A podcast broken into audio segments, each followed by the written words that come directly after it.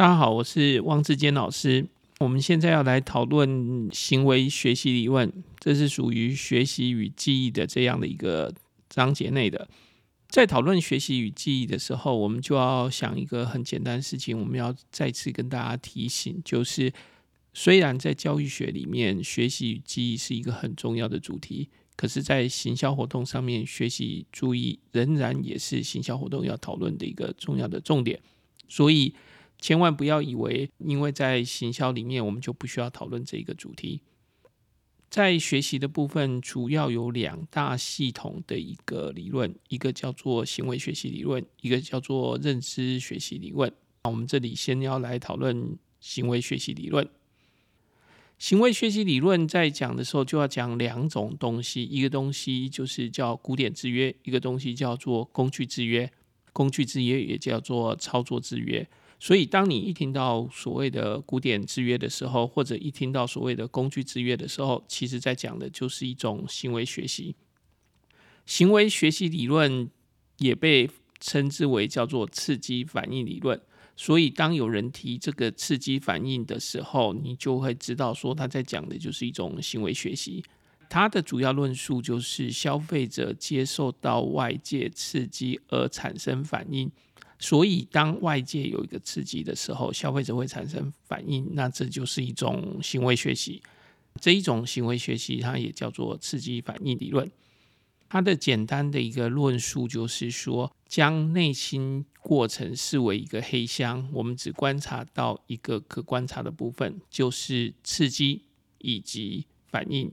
消费者心中是如何处理这个部分的？在这个行为学习里面，我们就暂时的不去考虑。既然它有两个主要的理论，叫做古典制约以及工具制约，那我们就先从古典制约来谈起。古典制约在理论在谈的时候，我们就会想到一个很经典的研究，叫做狗跟肉团铃声的一个研究。那这个研究进行方式是这样子的：一开始我们有一个非制约刺激，就是铃声，然后我们有一个制约刺激，叫做肉团。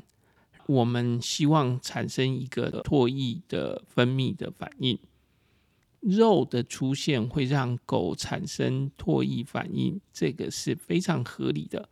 所以，狗看到一个肉的时候，它为了要吃这个肉，为了要消化这个肉，它自然就会产生唾液的一个分泌。可是，我们让每次出现肉的时候，我们都摇铃声。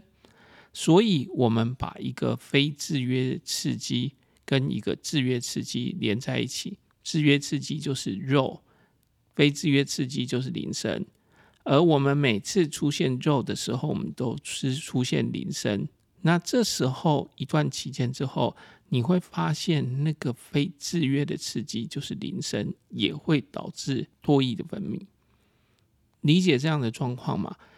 在生理上，只要出现肉，我们就会分泌唾液，这是非常合理的。在生理上出现铃声而分泌唾液，这是不合理的。可是我们把铃声跟肉一起出现，这一只狗在经过一段时间的学习之后，它知道只要听到铃声，就会伴随着出现肉，所以。它就自然的听到铃声之后，他就开始分泌唾液，这就是古典制约理论在谈的东西。所以，古典制约理论它基本上在谈的，就是类似于一些人的本能需求跟其他的非本能需求拿来做配对，然后产生制约。如果我们要谈论这个东西在行销上的应用，就是说。例如，我们把人的一些本能上的需求，像是饥饿、口渴、性渴望或者其他的一个基本本能的需求，跟品牌产品进行配对，让它产生一种制约。当暴露在这个产品或者品牌的时候，消费者联想到一些本能的需求，那这些连接就会。变成行销上可以使用的一个行销做法。谈了古典制约，我们就要谈另外一个东西，叫做工具制约。工具制约又称作为操作制约理论。那工具制约是指消费者学习到进行某种行为会获致正面的结果，或者避免从事某种行为，以免招致某种负面的结果的行为过程。古典制约跟工具制约的差别在于，工具制约讨论的是一些有自主性的行动，古典制约讨论的一些本能的需求。所以，像饥饿。口渴、性渴望、其他的基本本能，这些都是属于古典制约里面所讨论的。可是，如果我们要讨论的是一些消费者可以自主的，那这就是一种工具制约。消费者不能够控制自己会不会饿，因为饿是一种本能的需求。可是，消费者可以不要去想饿是当然是没有问题的，但是他无法控制。那在工具制约里面讲的是那种消费者有自主的控制权的，就是并不是因为饥饿、口渴、性渴望这些基本的本能所产生的一个需求。工具制约的学习类型大概可以分成三大类，一类是正面的增强，就是你采取某一种行动可以避免达到正面的一个效果。那另外一种叫做负面的增强，就是。采取某行动就可以避免不愉快的感觉。第三种就是惩罚，就是采取某行为就会得到惩罚。那因为你要避免惩罚，你就不会采取某行为。负面增强跟惩罚你会很容易搞混，不过那两个是不同的一件事。负面增强是指采取某行动可以避免掉不愉快的感觉，惩罚是说只要你采取某行动就会得到惩罚。我们举几个例子来说，那我们来讲正面的增强。那在动物上的例子就是说，我们如果设计一个动物实验，然后我们给鸽子食物吃，只要它压了一个压杆，鸽子就可以拿到食物。所以第一次鸽子不知道，随机的拉到那个压杆，那它得到了食物。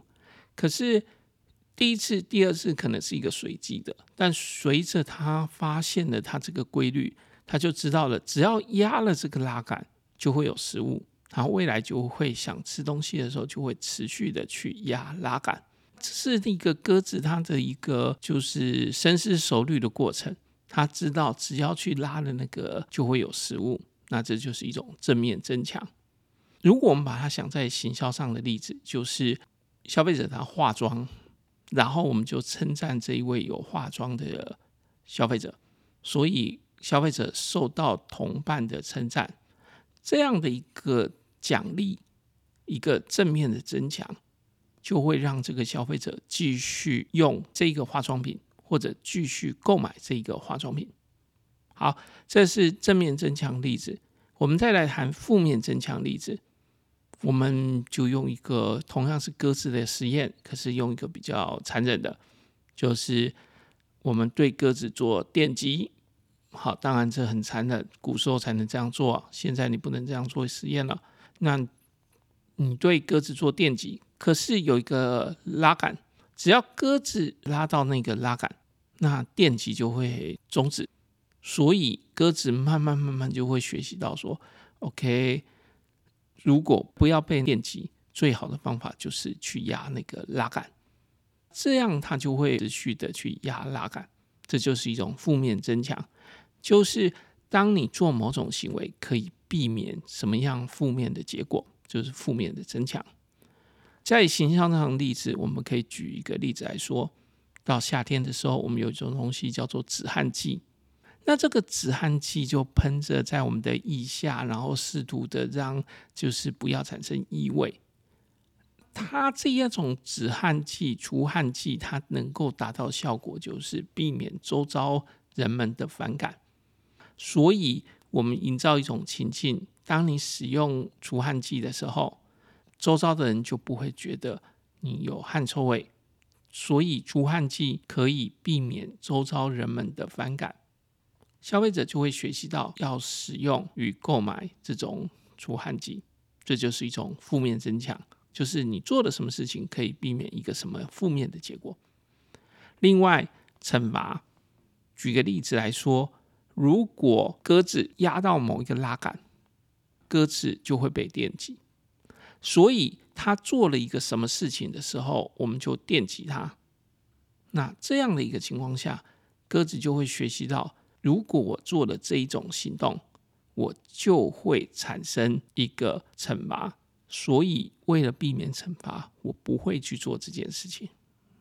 很早以前，我们在行销上面有一个东西叫做现金卡。现金卡当然现在也还是有，但比较少了。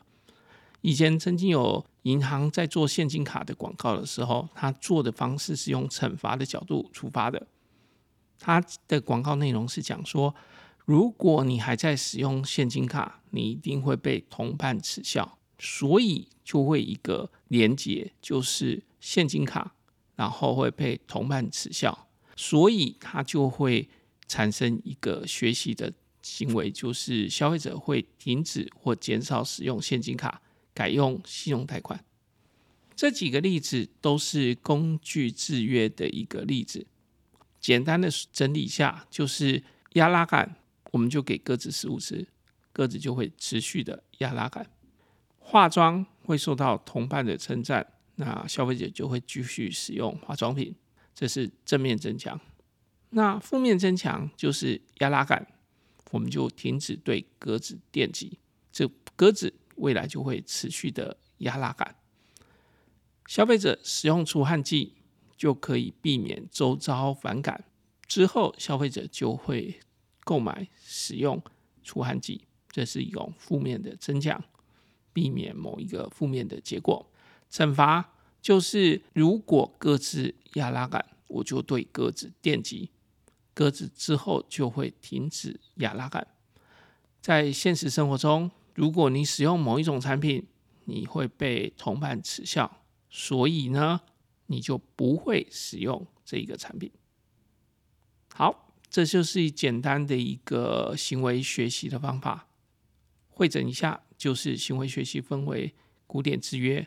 跟工具制约，工具制约也叫做操作制约。工具制约有三种可能：正面的增强、负面增强跟惩罚。制约这个字用的是哪一个字呢？OK，就是跟我们的润发乳有点像的那个字，condition。不过用的字是 conditioning。好了，这就是行为学习的内容。